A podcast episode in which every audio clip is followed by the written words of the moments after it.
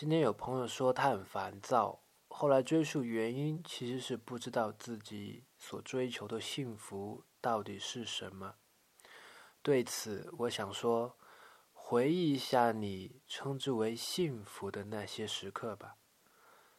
不知道你们想的究竟是什么，但我想他们一定是你与某些人，或者是某一件物品，产生了一种连接，一种在一起的感觉。